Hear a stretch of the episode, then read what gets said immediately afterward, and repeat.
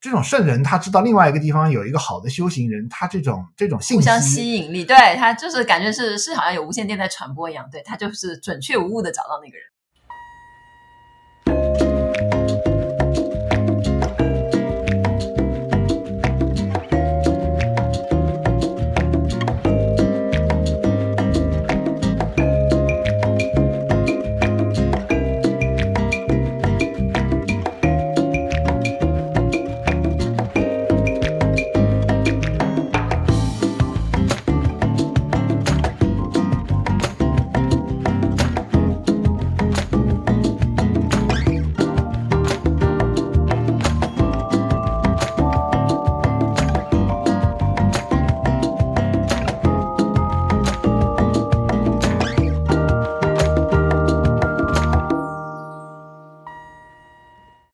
大家好，欢迎来到自由速度，我是刘翠伦。大家好，我是钟七条，我是顾相。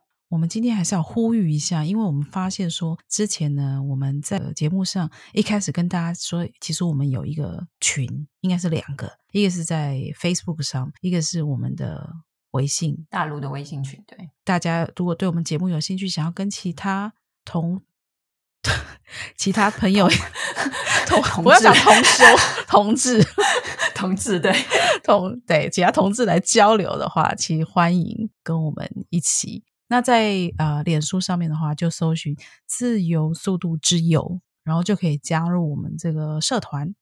那在微信上面呢？微信上面过程比较复杂一点，先关注叫做“自由速度”的微信公众号，在后台留言加群，或者说是加那个管理员的。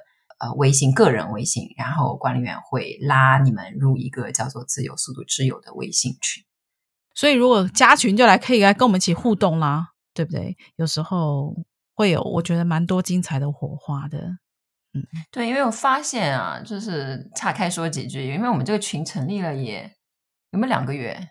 对，大概一百一百多号人，就在微信上面一百多号人，嗯，Facebook 可能有几十号人嘛。嗯，然后呢，就是大家发现能够找到这里的人，大家都对于解脱还是很感兴趣的。嗯嗯，就是身上都有一些就是想要解脱的这个火苗在，所以嗯，在群里面聊天，有的时候我也会被感动到，就是发现啊，本来以为就是呃同道者寥寥，现在发现嗯，其实还是还是有一些氛围还不错吧。其实我们也有一些管理群的那个经验，嗯、过去我我们也有好几个读书群也好啊，读者群也好啊，但是这些群渐渐的它都会走向一种死亡。其实没有人愿意发言，是吧？对，一开始可能会大家群魔乱舞啊，然后如果掉进去一个话唠的话，可能满屏就是两个人在那里不停的说，不停的说，嗯、其他人浪费了别人的时间。对，很像大家在那个 KTV 里面啊，麦霸看到那种 麦霸一直在唱歌的那种感觉。我们也试过很多不同的管理方式吧，啊，我发现。摸索了以后，好像前面那些他也不太行得通。我们现我们原来有一种是很啊、呃，可能就是比较严格的一种管理方式，嗯、不允许大家好为人师啊，不允许这种话唠，稍微可能会打压一点啊，然后呢也会踢人。然后我们发现这种方法可能现在看来它也不太合适吧。嗯、渐渐的呢，这样的群呢，它也会走向死亡啊，然后就是再也就是没有人啊再敢发言。然后现在呢，我们又换了一种思路，然后呢，我们又打算投入更多的精力来经营啊以后的这个读者群，啊，就是以一种更加温和、更加包容的。然后现在看得出来呢，这个群的气氛其实还是不错的。嗯，啊、就是欢迎任何门槛的这个听友或者是读读者加入。所以呃，最关键的就是还是要有活水进来吧，就是还是要有 new blood 进来，然后大家。嗯，其他群友分享一些自己的感触的时候啊，如果大家觉得这个群内的氛围是足够安全、足够友好的话，他会慢慢的也会想说一些话。然后群里面不欢迎的是什么？我还是比较明确的说的，就是不欢迎就是去背 死背一些这个啊知识点和一些结论的那种。那那种发言，我直接就会下场，就会说，我说你比较虚啊，说的比较虚。啊，也会刺痛一点一点人啦。但是如果还愿意留下来继续跟我反驳说，哎，你说的不对，我不虚，对吧？那这个时候就开始比较就是 one to one，就是正常的人人之间的那种对话，可能有的时候会需要一些碰撞，嗯、对不对？就是会聊聊到一些话题。我们现在那个脸书的社团还是比较偏于平静，所以哪一天我们快要吵起来，也许故乡就出来主持一下，说：“哎，期待你们的出现。”嗯，好的。嗯，有些很多加入的人，可能也是我们曾经我们有过的群里面的一些群友，然后他们都怎么说呢？很怕我们踢人啊，真的，以前有臭名声在外。对，对，我们已经解散过两个群了，都好像。对，但是现在我们好像老了，对，老了，决定做人，从过去的错误当中吸取经验，就是说，说决定做人做得更虚伪一点，嗯，更和善一点，与人与人为善，嗯，是是，对，人之将死，其言以上。好啦，我们今天要是跟大家分享，就是啊、呃，我们之前几集一直都是在讲啪啪姐的故事，是因为我们有出版了一本书，叫做《一切从未发生》发生。嗯，这是电子书。那我们今天呢，还是想要分享在这本书里面比较触动我们的几个故事。好啦。这是一个神奇的故事喽，对不对？对，就是之前我们聊了一些，可能我我们这个音频放出是看，可能还按照时间脉络，就尽量契合啪啪吉的这个第一本的这个传记的这个故事的时间线。那之前好像说到过，他有见到拉玛那尊者啊、呃嗯，然后他他拉玛那尊者后来就说，你要回去承担你的家庭。责任嘛，对不对？把他赶走了，嗯、对吧？然后他就跑到北方去啊、呃，就是旁遮普把他的家人接出来，然后他们就定居在那个拉克瑙了嘛，就北方的一个城市。那他就他开始赚钱养家了。后来他就得到了一个职位，就是是让他去南方去工作的一个一个职位。然后他帕帕吉呢，就是很想要摆脱家里的人。反正有有一段时间，就是他想说，我能不能不要工作？我还是好亲好想亲近我的上司啊。他对那个惠叶山那个地方，其实拉玛那道场还是有眷恋之情。他而且他跟道场的很多人，包括拉玛那的一些亲戚啊、一些弟子，对关系都很好，是，对，很不错。对，所以他就是有段时间，他就很想去那边。然后的确他这个故事就发生在一九五三年，那时候拉玛那已经过世了。那帕帕吉呢，就是也能够摆脱家人，他就是能够跑去那儿，他就是他，因为一直想出家，帕帕吉一直想要 云游在外，然后他就说，他就大概可能是一九五三年的时候，在拉拉玛那道场上面找了一间房住下来，然后他就在周围闲闲逛嘛，然后这个时候就冥冥之中的召唤就来了，他那个时候就开始呃闲逛的时候，有一个人就说，哎，你也要去说这边我们山头有一个老外。就一直坐在一个山洞里面，你要不要去看看他？这样子，嗯、然后啪啪就就去看他了，然后自此就开启了他跟这位，其实这位呃，这个老外也蛮有名的，嗯，他是个法国人，他是那个原来是本都会的一个神父，对，然后他其实，在那个欧美的灵修界的话，有一定的影响力。然后他当时就是一个人，就坐在那个山洞里面，好像已经坐了蛮久了，在禅修。他那个时候是持守。不语就是禁语戒，所以看到啪啪吉进来的时候，他好像就是锁着挡，着说：“哎，就是类似你干嘛进来？”然后但又不能说话，因为他在持这个戒律嘛。然后好像是写了一张纸嘛，他他他就是跟跟啪啪吉的交谈，就用那个字条的一个一个方式这样子。他就写了字条上说：“我在持 禁语戒，你不 不能说话。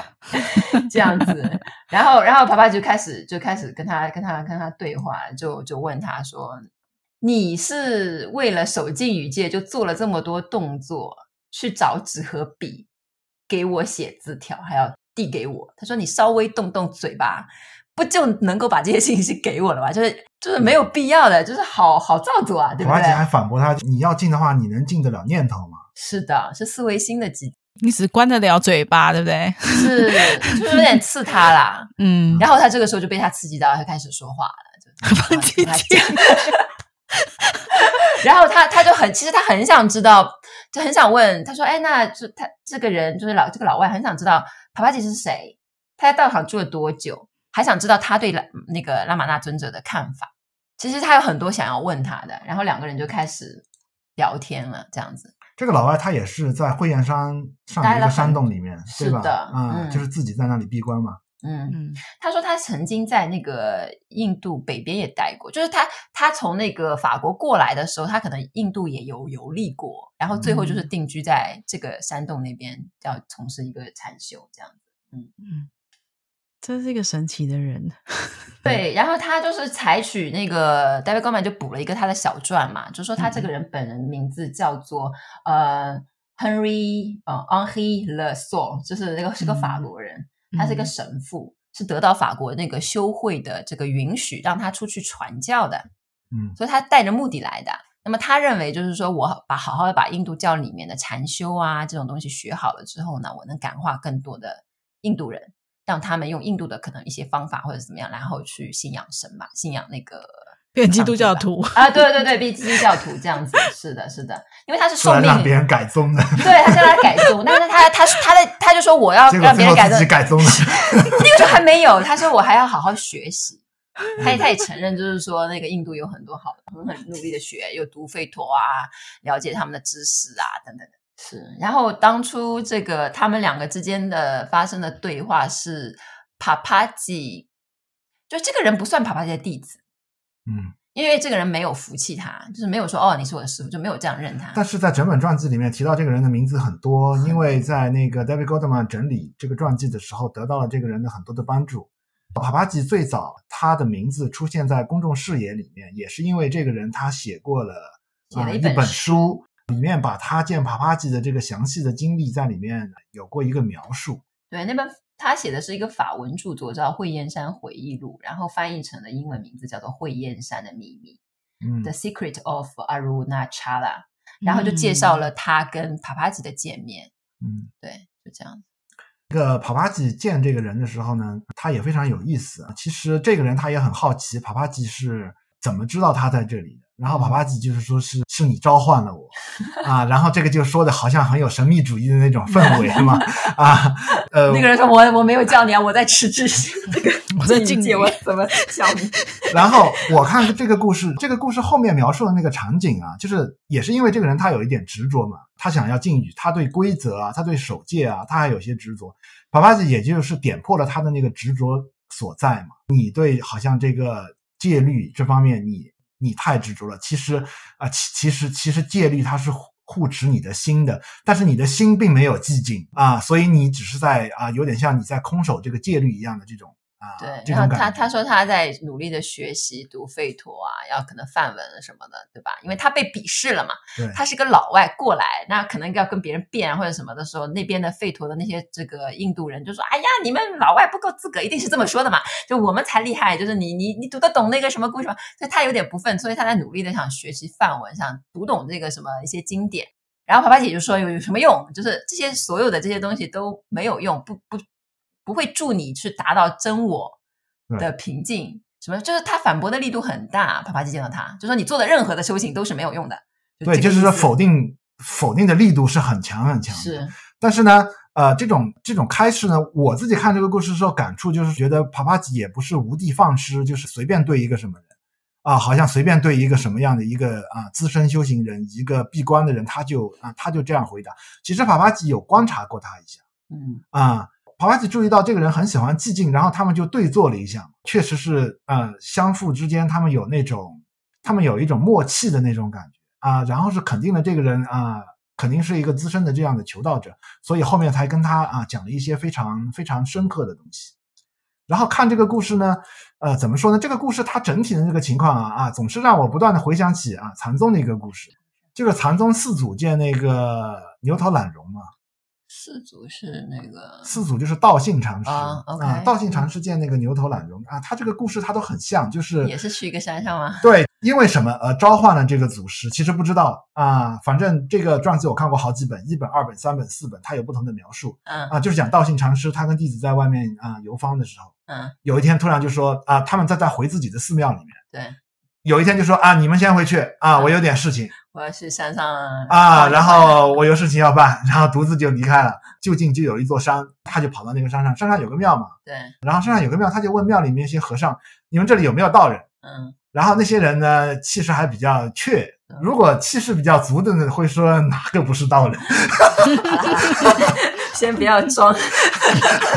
对，然后他就问那些人啊，这里有没有真正道人？这些人呢，心中也比较怯，毕竟是肯定是没有，嗯，没有得到，可能也对真相没有没有什么了解。然后就老老实实就说，你要真的要找道人啊啊，那个山后面有一个小破庙，就是我们这个庙后面好像还有个小破庙，你去那里看看，那里有一个人啊，宗日就在那里打坐。对，大家也不知道他深浅、啊、是吧？道信禅师他就知道了，为什么呢？道心禅师当然不不不会说是你召唤了我了，真我召唤 了，你的真我召唤了我，然后就去啊，去到那里看到有些什么虎栏的那种啊，就是足迹，嗯，啊，就是一个人迹罕至的地方，而且经常有野兽的，对，他就碰到了那个牛头懒龙，对，然后这个道信禅师呢，看到这些虎栏的这个踪迹呢，他就做了一个哇，一个惊恐的一个，对，哇。怎么会有这种呃 这种虎狼是在这里？嗯。啊，然后那个牛头懒龙呢，然后就嘲嘲笑他一下，还有这个灾，就说你还会恐惧，你还会惧怕啊？你怎么还会这样，对吧？嗯，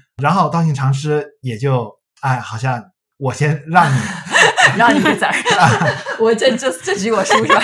我先让你一招，也没有反驳，然后就进去。嗯。然后呢，反正呢，那个牛头懒虫呢，反正也没有觉得你是你也是个和尚嘛，你来这里啊、呃，你自己随便坐嘛啊，他自顾自的打坐。后来那个道心禅师就在石头上写了一个佛字，可能蘸了地上的泥土啊，蘸了点水啊，写了个佛字，然后一屁股就坐了上去。嗯，然后牛头懒龙也很惊讶，是吧？哇，what what？你这么不尊重佛的？也也脸上露 出了惊恐的表情，可能、啊、对，然后。道心禅师就说：“还有这个灾，哦、就把他的话，也就是点破了他的那个执着灾啊。其实有点像帕帕吉这个，哇，你还有这个东西灾啊？你还在乎说话还是不说话啊？嗯、这个把他的执着就给点破，就上来刺他的嘛，就是什么是人家就好好的打着坐，就有一定是有一个蛮很很好心的，就是很好的一个修行人坐在那，就两个故事都是这样子。然后突然就来了另外一个人，就上来有意要刺他，我觉得是有意的呀。嗯 ”然后呢，后来他们两个就呃，这个道心禅师就给这个牛头懒龙啊禅师呢，他就开始啊，也是讲了非常究竟的教导。然后后来呢，牛头懒龙禅师呢，他就自开一宗啊，叫做牛头宗。这宗呢，它不是算在呃禅宗的五家七宗里面，它算是一个旁支的，因为他就见了一面之后也没有怎么样，是吧？然后他就得到了牛头懒龙禅师。啊。啊，就结束了。没有结束。其实我自己看过牛头懒龙禅师的他的这个传记嘛，嗯啊，他也是功德非常大的一个人。你你你据后代禅师的一些回忆，牛头懒龙他们这一派最最喜欢讲的就是说是一切如梦，啊，本来无事。其实你们现在看不二论的很多里面教导啊，说这就是个梦啊，什么什么什么这样的教导，其实在禅宗里面，其实啊这一派。是特别喜欢这样讲，牛头是吧？对，牛头宗牛的啊，一个头，一切如梦，本来无事啊。然后他过世的时候的那个故事其实也很有意思。他也是一个禅定力非常好、功德非常大的一个禅师。他过世的时候是因为别人请他讲那个华严那个法华经，讲完法华经是要过世的吧？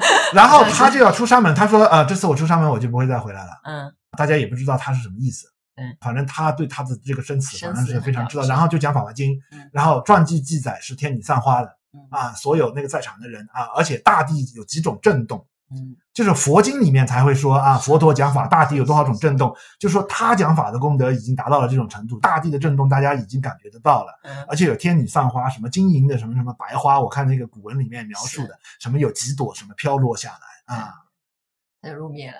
对，然后好像就是具体、嗯、具体细节我忘记了，是讲完了再入灭的，还是没有讲完就入灭的啊？他就是也是一代宗师啊。对，其实也是一代宗师的，但是后代的禅宗呢，比如说像他有一些超群拔类的一些啊，比如说黄檗祖师，黄檗祖师呢就有点看不上牛头宗啊。那这是宗师之间啊，宗师之间对高手跟高手之间，你才知道他的那种区别啊。当然，这个那个呃。这个叫叫做什么？黄檗禅师对牛头宗稍微有一点点那种评价，是我就不复述出来了，不想影响大家对这个牛头宗的这个信心。这个牛头宗啊，我们看已经觉得已经足够了啊，已经是宗师了嘛？对对，已经是宗师了。这里面这个帕帕吉这种圣人他知道另外一个地方有一个好的修行人，他这种这种信息互相吸引力，对他就是感觉是是好像有无线电在传播一样，对他就是准确无误的找到那个人，对，准确无误的就去到了那个地方。他也有一些禅宗公案里面，如果大家读过那个吕洞宾的那个传记的话，嗯、是在禅宗的记录里面啊、呃，那个唐代啊，吕洞宾是唐代的人，唐代有一个叫做黄龙禅师。嗯，大家不要搞混。宋代还有一个叫做黄龙禅师，那个就是五家七宗里面黄龙宗的一个祖师，但是不是那个人啊，是唐代的那个黄龙祖师，好像叫做黄龙会稽，好像好像是叫做这个。那个宋代那个好像叫做黄龙什么？黄龙只是一个地方，是不是？对，黄龙只是个地方，所以有很多叫黄龙什么。对，就是说他在不同的时代，可能在那个地方啊驻扎的那个禅师，他都叫做黄龙禅师。吕洞宾当年他也是在到处逛的时候。嗯。然后发现这个黄龙山上紫气缭绕啊、哦，人家会看啊，人家会看 啊，这个就是相互吸引啊。为什么吸引啊？当然你要硬要说出点理由，就是说是啊，人家通对你召唤了我，对吧？啊，你不得不说点话的时候啊。但是呢，这个吕洞宾一看哇，紫气缭绕，一定是有圣人出世，然后他就上山去啊，然后去见这个黄龙禅师啊。他跟黄龙禅师呢有一点交手啊，大家可以仔细去看。古代的这个记录，这个交手也是非常精彩的。嗯，因为这个篇幅有限，时间有限，我就不复述这一段了。就是说，这个帕帕吉的这个故事，就是在一个山上莫名的绕，然后碰到了一个还很好的一个修行人的故事。就是这个东西其实是发生过很多次，历史上这种对吧修行人界经常是其实是是可以对有这种故事的。嗯，就本身不神奇，对不对？你觉得神奇吗？就是取决于你这个书写的人要不要把它写得很神奇，是 啊、呃，你硬要去写的话，它肯定有一些神奇之处的啊。但是呢，甚至他不一定点明那种神奇之处的，他他的那种感应可能啊、呃、超乎我们的理解。嗯，他说其实是那个帕帕吉后来跟他对话当中就说，他说其实我跟你在市集上擦肩而过过，他说我在你的眼中看到了这一点，我觉得你是成熟的一个人。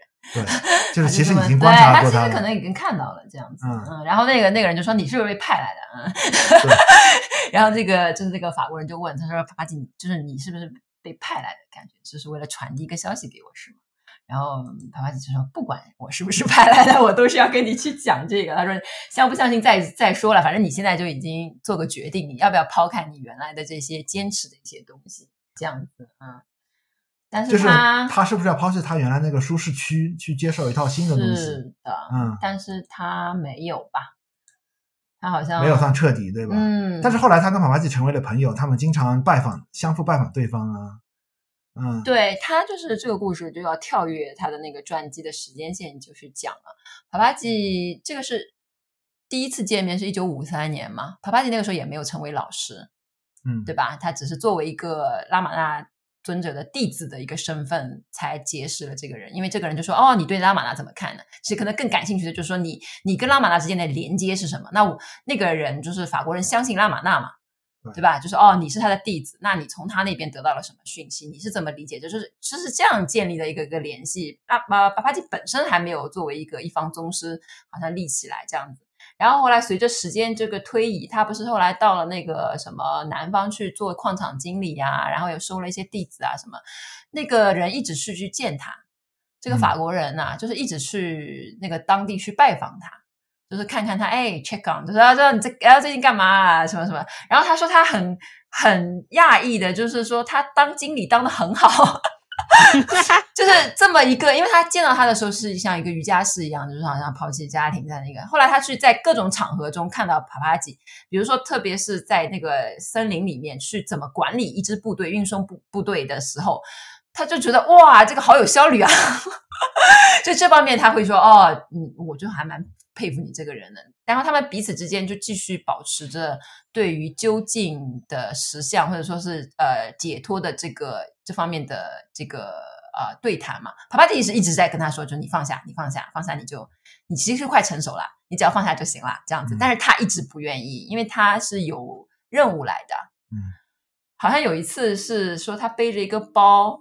包里面是他的那个弥撒的法器和一几本那个基督教的经文的东西，然后帕帕只是说：“你把那个包丢掉，你就可以解脱了。”然后他说：“不行，这是我的 使命。” 这个身上可以看到，其实另一方面来讲的话，他是一个非常好的修行人，或者说是一个宗教人士，因为他是非常尽责的一个人。嗯嗯，是教会把他派过去的。他当然在没有完成这个任务之前，对吧？也可以说很有菩提心，不知道怎么可以这么说吗？嗯、就说他很有很有使命感，很有使命感，对，很有使命感这样子。但是他就一直观察帕帕吉，所以他没有自认为是帕帕吉的弟子。但是后来就是这个，我们跳跃时间线讲，就是帕帕吉让他身上非常不可理解的是，帕帕吉见过很多次耶稣现身，嗯。但他本人没有，就是一个法国修士本人没有。嗯，他真的太不可思议了。而且有一次，好像是这个故事是那个帕帕吉的伴侣讲的，是米拉。一个非我们宗派的人，竟然老是跟对耶稣把耶稣亲亲密密的，而且是尽显。然后呢，他我这样一个科班出身的，是的，根正苗红的，对对对，为什么没有、啊、没有得到耶稣的垂青？是是，他他这点就特别迷惑他，所以就是两个教派之间的，就是。他作为一个出身根正苗红的这个本都会的教修士，对吧？也守戒守得非常好，怎么样也很好。为什么他可能没有像帕帕吉那样见到耶稣显现？而且帕帕吉见到的耶稣显现是宇宙显现，好像是天主教里面的人士对此有什么这个我不是特别理解。但是当时这个传记当中描述，在第二卷里面有描述，说是他突然之间，啪啪就进入了一个禅定境。就本来是在做一些事情的，突然无法做任何事情，他就躺下来了，然后把那个什么说什么毯子盖在身上，就是处于一种呃呃状态当中，一个一种入定的状态吧。然后脸上的神色就是好像是欣喜的那种感觉，然后好像处在这个状态中一两个小时才出定。然后出镜之后，他就当时是在场，有人在场的，然后帕帕局就说发生了什么，说看到的是宇宙的显现，是什么双臂。呃，具体我忘记了，就是说类似于双臂装的非常大，是一种对，大家可以期待我们的第二卷。对啊，期待这个打个广告，就可能类可以类比为就是《婆伽梵歌》当中就是那个黑天展、呃、黑天展那个宇宙那个容貌的变宇容貌的那种样子。对对对对对，所以他就是当那个时候好像那个法国人就是那个修士也在场，然后当时帕帕吉就说：“哦，刚才在我身上发生了这个。”那他。法国就是没有看到哎，所以他就非常迷惑这件事情，说为什么 这样子？所以他为为此就是说，他也有写文章，就是记载了帕帕吉的一些行谊，然后吸引了一些呃有基督教背景的或者天主教背景的人最早的去参访他，应该就是他，全是他介绍给他的，是的，嗯，就很所以很多是欧洲来的人，对，是讲什么法语啊，是讲什么西班牙语啊，就是他他那边的关系介绍过去参访，然后见到了这个帕帕吉。但是他一直不愿意那个，然后哈，呃，我看到的一些记记载，就说帕帕吉他有那种就调服弟子的手段，有的时候大家会陷入狂喜。然后有有一次，好像是他们也是在帕帕吉在家里面做什么东西，可能在搓面粉干嘛的时候，这个修士就是达到了一个在帕帕吉的座下达到了一个狂喜状态，导致身体站站立不稳，砰的头就倒在一个那个面粉那个盆里面，然后摘起来的时候，摘起来的时候就是脸上全是面粉嘛。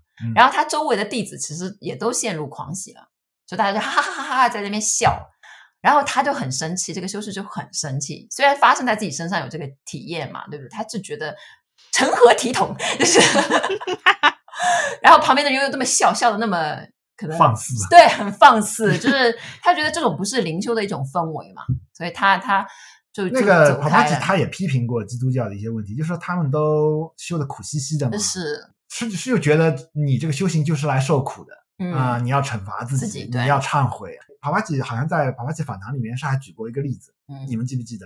啊，他说某某一个修女嘛，是也是一个圣者，哦、圣者啊，说是啊亲见耶稣，耶稣还亲吻了。这个圣女呢，然后跑去跟另外一个其他的一个也是一个大主教啊啊这样身份的一个人，男吧还是对对对对，忘记了，西班牙的那个很著名的，对，去跟一个男性的啊，也是一个大主教啊，这样这样一个身份地位圣若望，啊、对他跟那个圣若望去说了，就说那个人说你见到的一定是魔鬼，什么？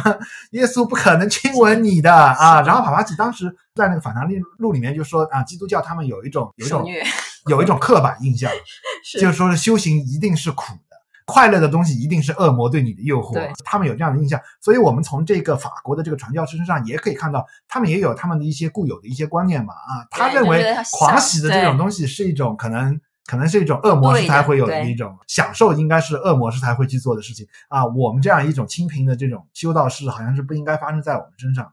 是的。然后后来是这个人花了很久吧，到七十年代的时候，对，可能就二十年后吧，出出认识帕帕基之后，再过了二十多年之后，他自己是突然是在街道上面，就是这个心脏病发了。这些我就没看到了，这个是第二第二卷了，对。然后那个时候他才臣服了，对。你先给我们透露一点。对，透露，哎，只他就说，帕帕吉一直想要让他放下基督教的这种执念嘛，他一直放超越宗教，对他一直放不下。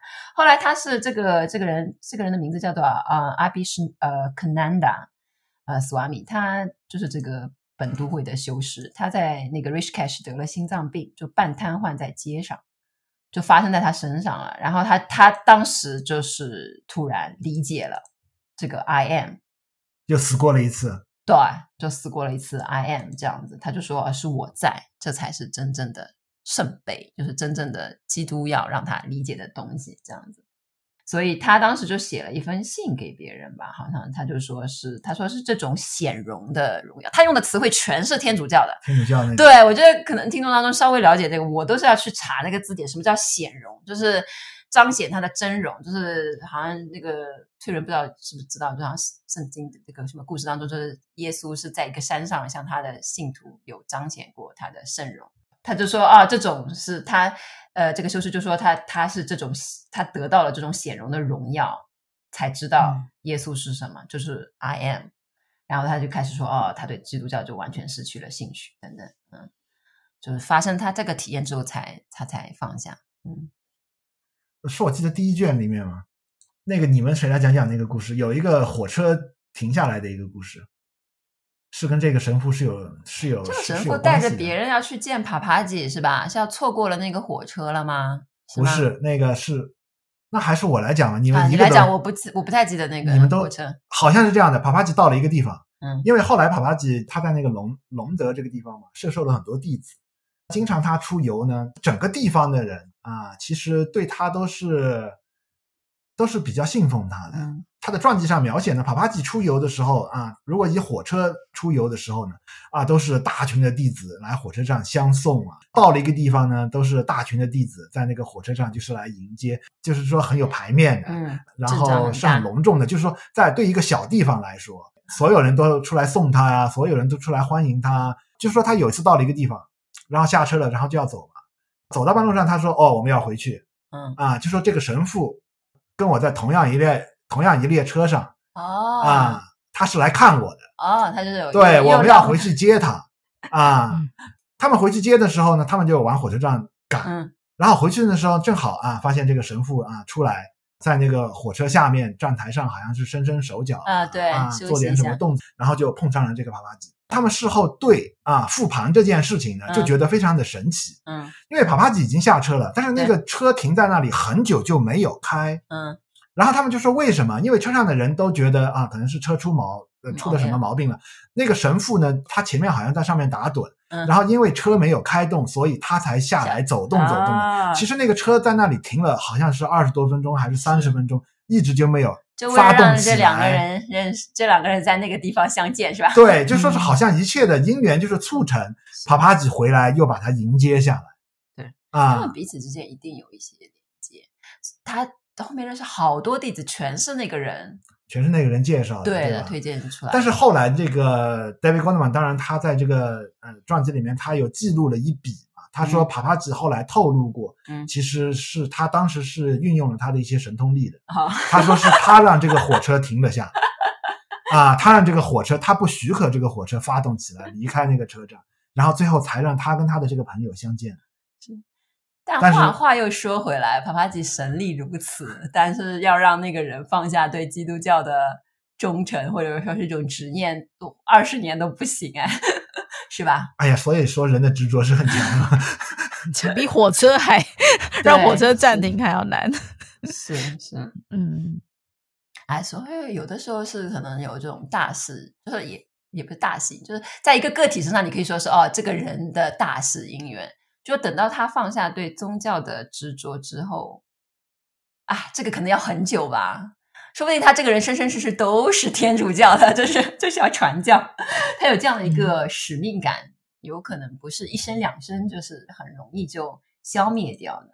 等到他在一九七零年就是出了那个心脏病之后，他的那个时候的发言，他就说：“他说这个我在的体验，就 I am 的这个体验才是真正重要的。”然后他就说，通过这个体验，就是他自己证到了这个之后，他说一切基督的教义，他都明白了，都分崩离析了啊，哦、就不复存在，就是对。过去那些规则好像都是，这就，是有点回到你刚才说的那个这个牛头懒龙的那个故事，就是你写个佛字嘛，嗯，你写个基督你或者什么写在那，他不会做，就是形式上的佛他已经不在乎了，嗯、可能他已经最后体会到真佛了。啊，这个就有点像这样，就是形式上的基督啊，耶稣他已经不在乎了，因为我已经体会到了真正的基督耶稣啊啊，他可能会这样来理解或者这样来回答嘛。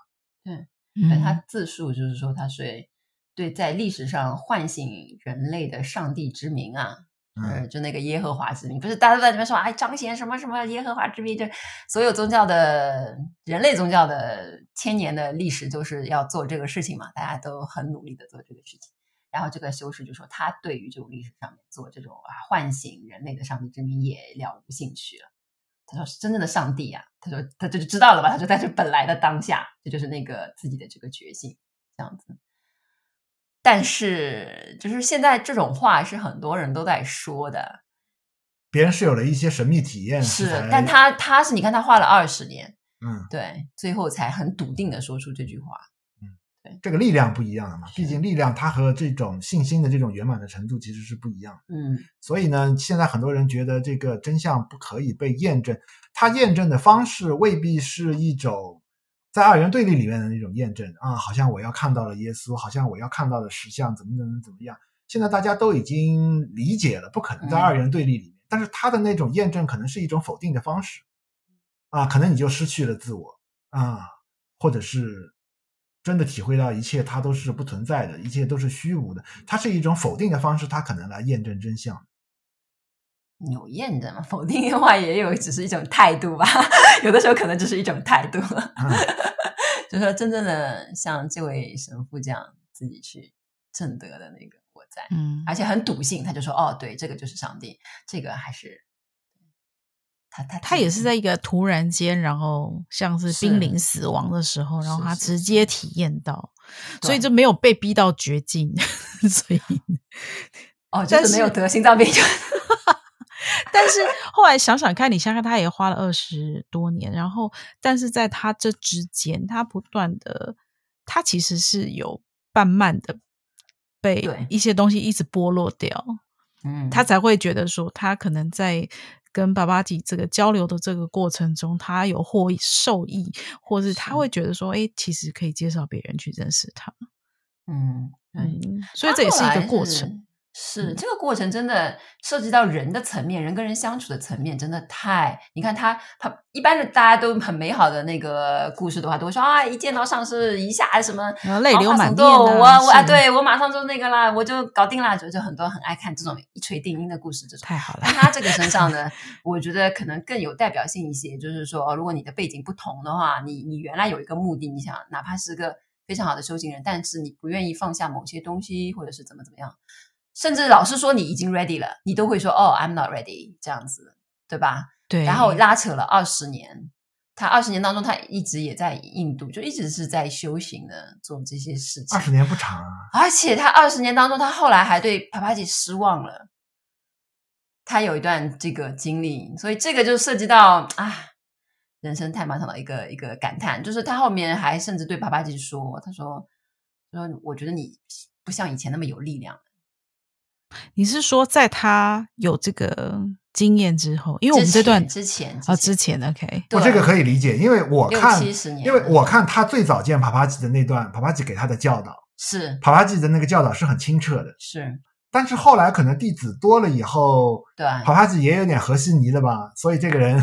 是的，他这个人就是戴维戈曼记记录的比较隐晦一点，他只是说在六七十年代就是。之后嘛，六十年代之后，帕帕吉开始收徒弟什么什么之后，这个人就对帕帕吉有点失望，他就说啊，你不像以前那么有力量了。但帕帕吉当时当然回回他说没有，我没有变，是你变了。对，做二十年讲法 从来没有变。其实其实这个很正常。变了。你对不同的根器的人，这个人毕竟他还是根器相当于比较高，你肯一个人去山洞里面住着，嗯，这对修道的这个决心已经是已经是胜过我们很多人啊！是我听说很多人呃看了米勒日巴的传记，就拖着一车呃家当，然后就去山里面是要那个去闭关去了。是要学习米勒日巴啊！过去在藏地其实很多这样人啊，很多人深受米勒日巴的感动啊，结果一周以后就下山了啊，太 苦了。待多久？因为那个东西是很苦的，大家没有去真的就是去试过。你想你的饮用水啊，你的食物啊，你想怎么办？对。然后大家可以看看，就是那个啊，明就仁波切哦，明就他最近几年就是他一直有要做一个。这种愿望游方或者啊，在野外闭关的这种愿望，就脱离他的那个组织，然后所有人都劝不动的，因为他是个 title 很大的一个仁波切。你这个抛下你的这个教派，抛下你的寺庙，抛下你的信众，然后自己去做一个闭关，然后让别人都找不到啊，对吧？这个大家教派是个损失。对所有人可能都劝他，甚至他的父亲，然后他去见他的父亲，他他的父亲当然是足古不金仁波切了。嗯啊，祖古不金仁波切的呃建议就是说是。你要做这样的闭关，就不要告诉任何人。对，就不要就是提前 announce 啊，对，你就比如说，你就不要宣布你去 直接你要你要你要去做什么。当然，他其实还是没有真正的脱离群众，还是被信众找到了。啊，当时我在闭关的时候呢。呃，我们就听说了这个消息。我出关了以后呢，还看到很多人追踪到他，在他闭关的山洞里面 拍下他的一些生活起居的一些这种照片，把他拍下来。哦、太有名了啊、呃，因为他太有名了。然后他后来也自述过啊，他是怎么在喜马拉雅山山脚附近做这种闭关的。他有好几个闭关的地方。嗯、然后他们一般是夏天呢，他还才会到山上，然后去住下来，找个山洞。然后他有好几个可选的这个山洞。冬天呢，因为那个气候啊实在是太冷了，受不了，他们只能在啊，就是山脚下的一些村落里面啊，一些有人的地方啊，啊，就是做一些乞食。然后他跟这个神父的故事很像的，他也说他有一个神秘体验。嗯啊，他他刚刚结束他的这个闭关以后，明就仁波切就说，哦，也快死掉是吧？啊，他也有一个濒死的一个这样的一个神秘体验。然后他说他感受到了无边的什么心性，然后什么什么，他好像是弥漫在整个宇宙。记得他有说过的，这个文章好像还都找得到。对，这个文章大家可以去找。他好像是吃了一个东西之后食物中毒，对，然后就是快不行了，好像是嗯这样子。然后但是这个经历彻底的。彻底也是让他过去的一些禅修的东西，嗯，有所瓦解吧。他他他发现一些东西是不可以用禅修达到。对，看看我们能不能找到这篇文章来分享一下吧，大家可以看一下。这个经历当然是很常见的。对，我是看过他的一些照片啊，他那个山洞其实那个情况，呃，其实大家可能没有经历过闭关，你 太难了。对我们这样现代人的这种身体，你就算是个好好是个房子，嗯啊，有人帮你送饭都能把你逼疯。嗯、啊，你更别说一个人他，他他他要有多大的毅力，他他的那个身体状况，他的福报各方面，他都要非常好，他才能够经受得住去一个山洞里面那样去，你去生活。我看明呃，我看明珠仁波切他闭关的那个地方，他还有一个保温瓶，嗯。啊，那个他们也知道那种地方太冷了，他还有一个啊、呃，就是我们通常我们在大陆能够见到的，就是里面是玻璃挡，对，一定要要的，我，我们一般叫水壶嘛，嗯。啊，对吧？啊，就保温瓶。啊，其实就是保温，但是它不是现代的那种保温瓶。现在现在的那种保温瓶，它是钢制的，是把里面做成是中空的，是有内外两层的，里面中空的。我们那种保温瓶就是我们呃过去我们老一辈的人一一直在用的，里面它是个玻璃挡的。说我看到他那里还有一个玻璃挡的这样的一个那种保温瓶，是在他那个照片上面啊，说明就是说是 没有用上高级货吗？不是，说明就是说是还是呃从这个现代社会的一些这个物资上面还是。大家还是收到了一些好处，但是帕帕吉这个，嗯啊，帕帕吉这种就是他帕帕吉这种年代的那种修行人啊，他们这种这种便利的这种器具啊，这种肯少一些。对，其实其实应该是相当少的。对，啊，不过他那个那个惠严山也是南方啦，他也不怕那个不要访问，就是防止不要被什么疟疾什么，这个他可能要担心的是另外的一些一些问题。嗯，对对，野兽什么之类的，嗯。对，所以我们对读这个故事，其实是对这位修士是充满敬意的，觉得还是很很了不起的一位那个。嗯，后面还有很多他的故事了。嗯啊，我们穿插着对，等到第二卷到第三卷的时候，应该我们还会看到他一些很精彩的故事啊，因为他也是帕帕吉人生中一个很重要的人啊，他帮帕帕吉引荐了很多西方的弟子，他帮帕帕吉首次介绍到了西方，然后在帕帕吉的传记成书的过程中呢，他也给予了 David Goldman 很多的帮助。因为我看 David Goldman 说他的这个基金会，他自己有个基金会嘛，啊啊，他自己就是。然后还有一个趣闻，就是因为这个人是个天主教的人，他不是写了帕帕吉的一些故事，然后不知道怎么转转啊转啊转啊，转到后来就别人变成了一个天主教的圣人的故事，然后把帕帕吉的这个行仪啊就套在这个上面了。然后后来，帕帕吉七十年代去欧洲哪里，西班牙还是德国哪个修道士的时候，别人说啊，我曾经读到一个传记，一个圣人，什么天主教的圣人，他在什么欧洲怎么怎么怎么样。他讲的故事其实是帕帕吉在印度的一个故事，反正很奇怪。所以帕帕吉跟这个天主教的缘分其实是千丝万缕的一个缘分。然后别人甚至会无缝衔接的把他认为是天主教的一个圣人。还是欧洲人，对，还是欧洲人，对，因为然后帕帕吉接引弟子的这个手法当中，他有的时候会，比如说他对这位修士曾经有的时候说过，说基督的教的东西其实是跟他要教的 I am 的是一样的，就有的时候他会这么说，他会说，其实你你拥抱耶稣的话，其实就是就是印度教里面我们要教的这个东西是一模一样的。他有的时候是会这么说，但有的时候又会说不不不不，你也得把你的印度呃这个基督教的东西给彻底放弃了，你才能够真正知道什么什么实相这样子。所以这两派，我觉得包括现在的目前的世界上面，大家通过就了解基督教那方面的语言的比较多吧，那些读者，所以也会对这个东西帕帕吉的传记感兴趣。嗯，就因为他他他其中有一点这个色彩啊。对，帕帕吉就是有一点基督教这种感觉，说的俗一点，味道有点三教合一的一个 人物，佛教也行，基督教、天主教也行，他 是三教合一的一个这样的大修士吧。嗯嗯嗯，大家听了我们这些故事，不知道会觉得真的非常非常的好奇，到底还有多少神奇的故事发生在帕帕吉这个算是他算活蛮久的这一生里面。那我们还有更多故事跟大家分享，那就之后再跟大家聊喽。嗯，那我们今天先聊到这。嗯嗯，好，谢谢大家。OK，拜拜，拜拜。